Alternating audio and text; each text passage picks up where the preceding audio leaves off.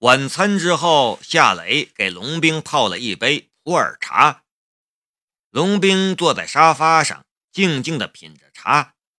灯光照在他的身上，白皙的皮肤，黑色的长裙，还有轻轻架着的长腿，他的一切都是那么的美好。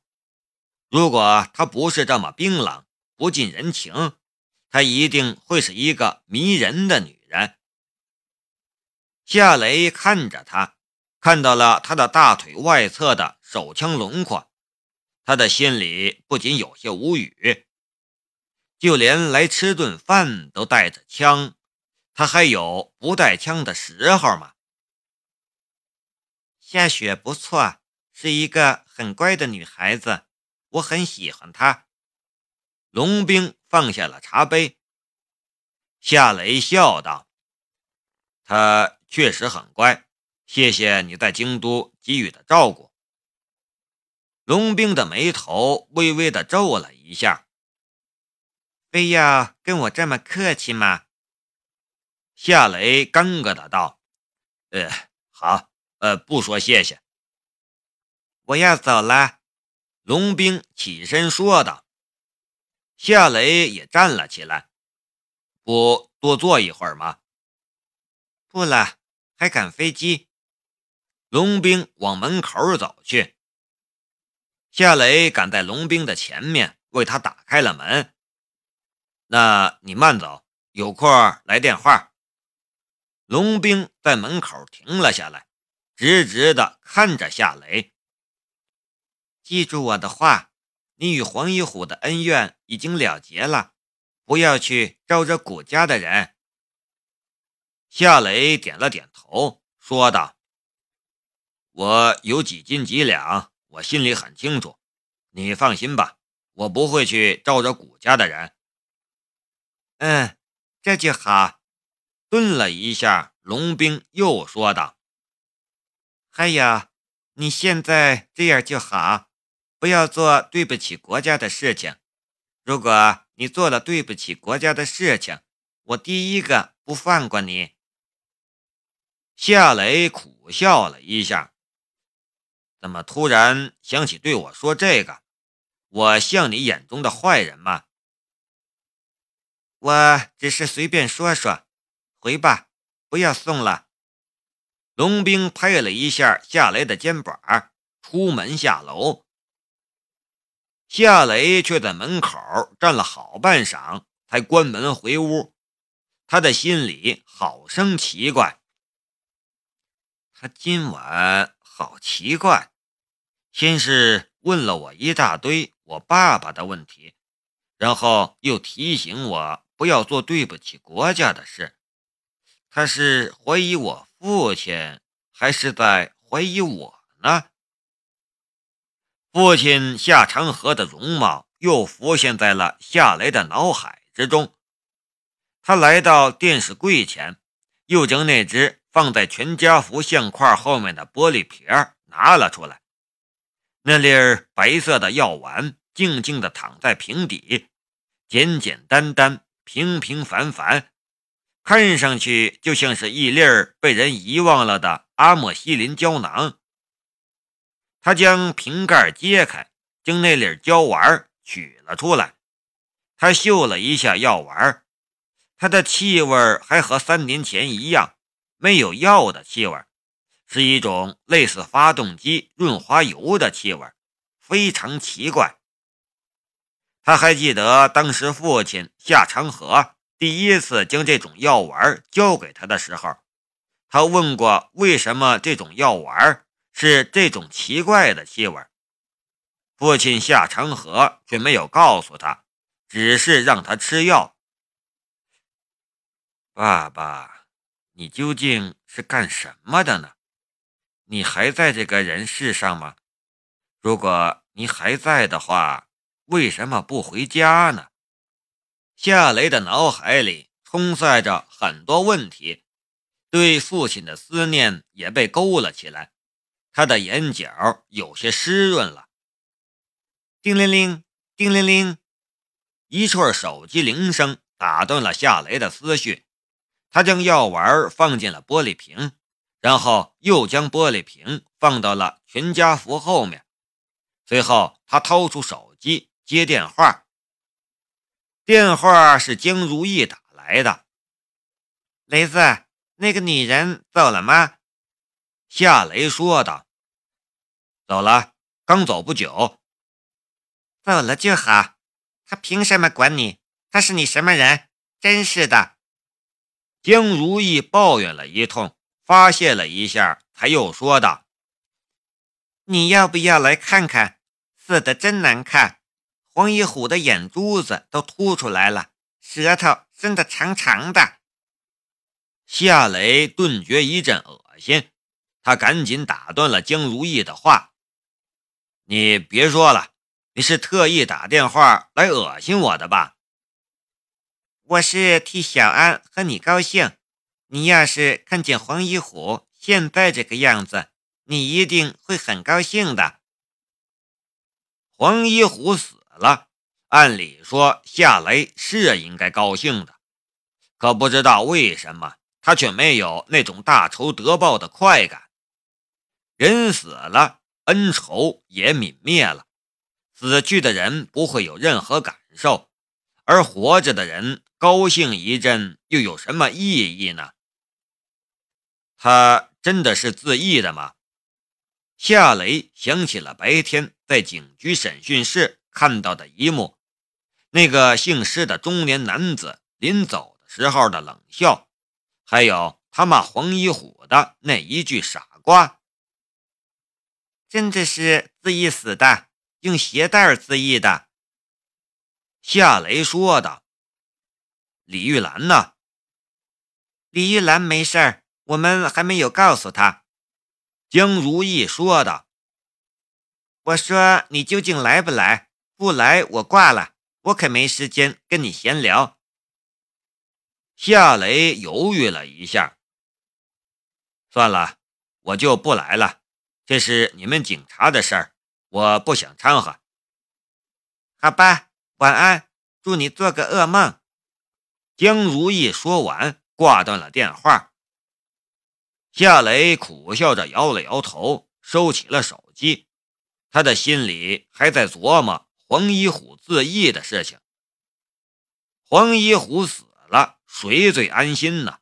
当然是那些被牵扯到的官员，还有谷家，因为只有死人的嘴巴最稳当。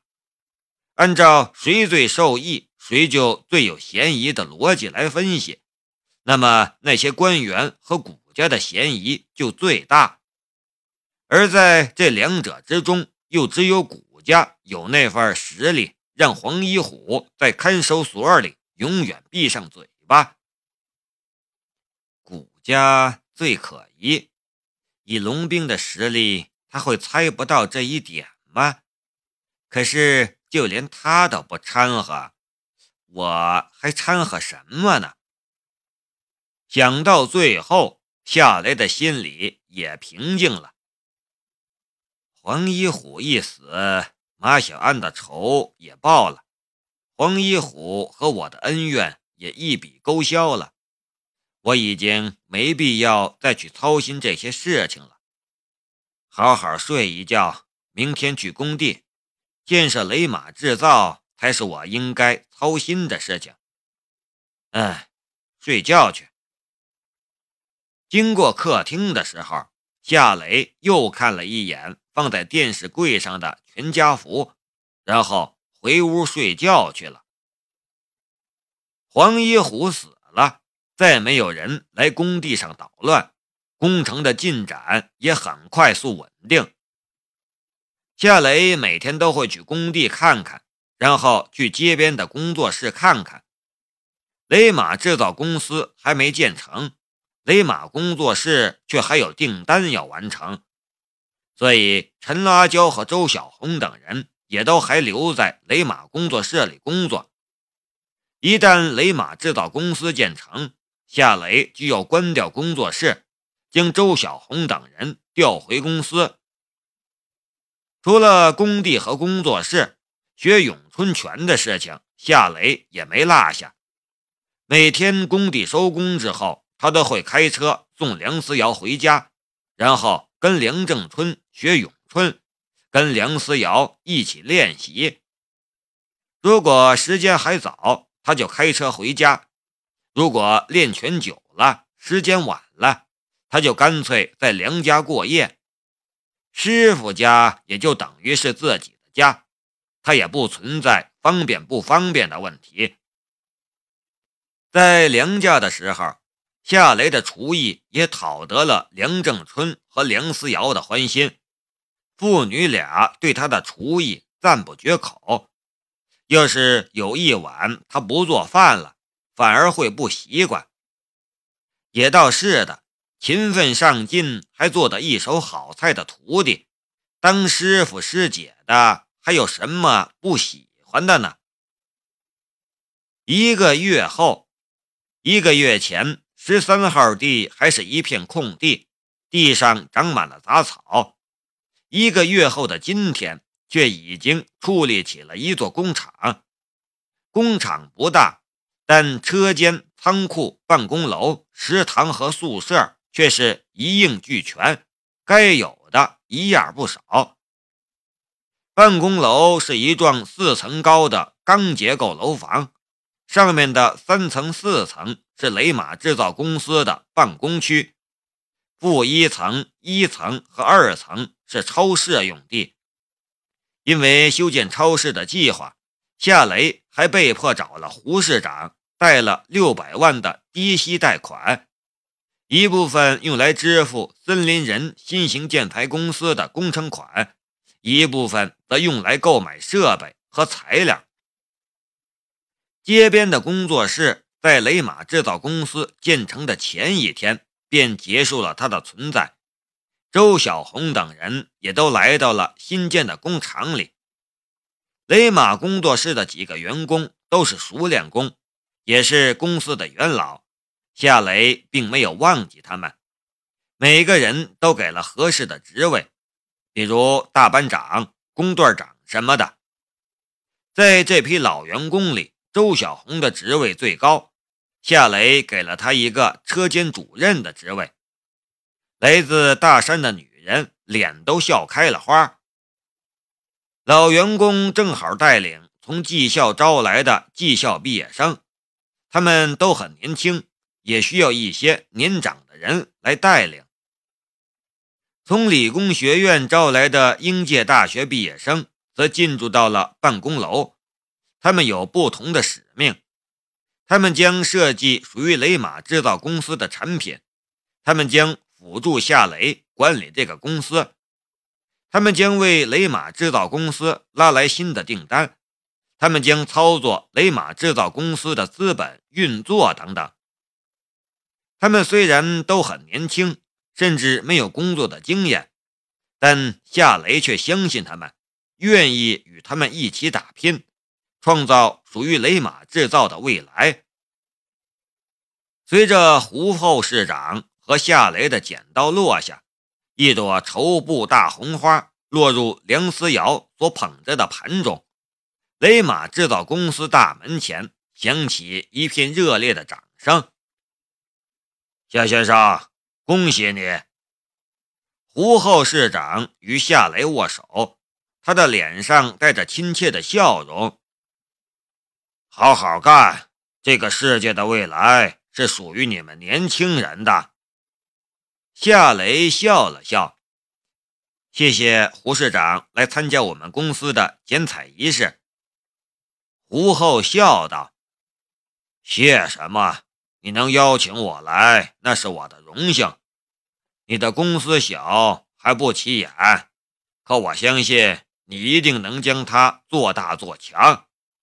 没准儿你的雷马制造公司会成为本地第二个东方重工呢。”我一定努力，不让胡市长失望。”夏雷客气的道，“与领导打交道，这样的客气话是必不可少的。”午餐在雷马制造公司的食堂举行，吃的都是工作餐，没有好酒好菜，但场面却是热闹的很。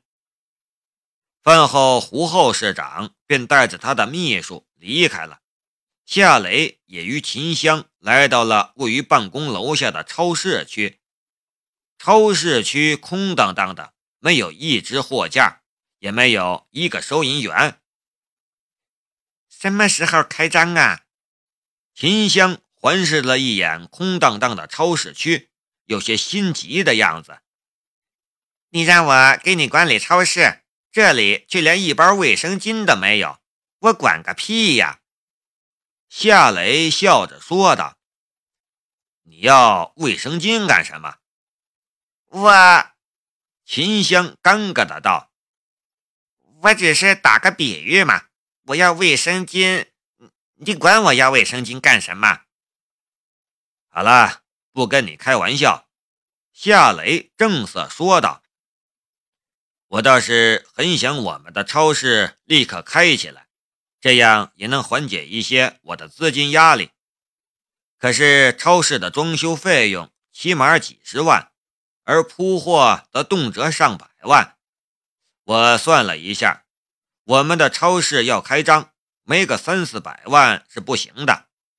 而我手里已经没钱了，剩下的一点钱月底要付工资。根本就不敢动，再找胡后借呀。”秦香说道，“他能借你六百万，就能再借你一千万。”夏雷苦笑道，“人家是借钱给我开公司，看的也是神州工业集团这条线。我去借钱开超市，人家还不送我一大白眼啊？”我在这块地上开超市，本来就是占便宜的举动，不能得了便宜还卖乖吧？那怎么办？夏雷想了一下，说道：“你去联系联系，看有没有愿意先铺货后结账的供货商。如果有的话，你直接代表我与他签合同，我这边也去跑跑关系。”找找这样的供货商。秦香叹了一口气：“好吧，我去试试。”夏雷说道：“呃，那个穿正式一点。”四下。秦香掐着腰肌瞪了夏雷一眼。夏雷觉得他是白说了这许多的话呀。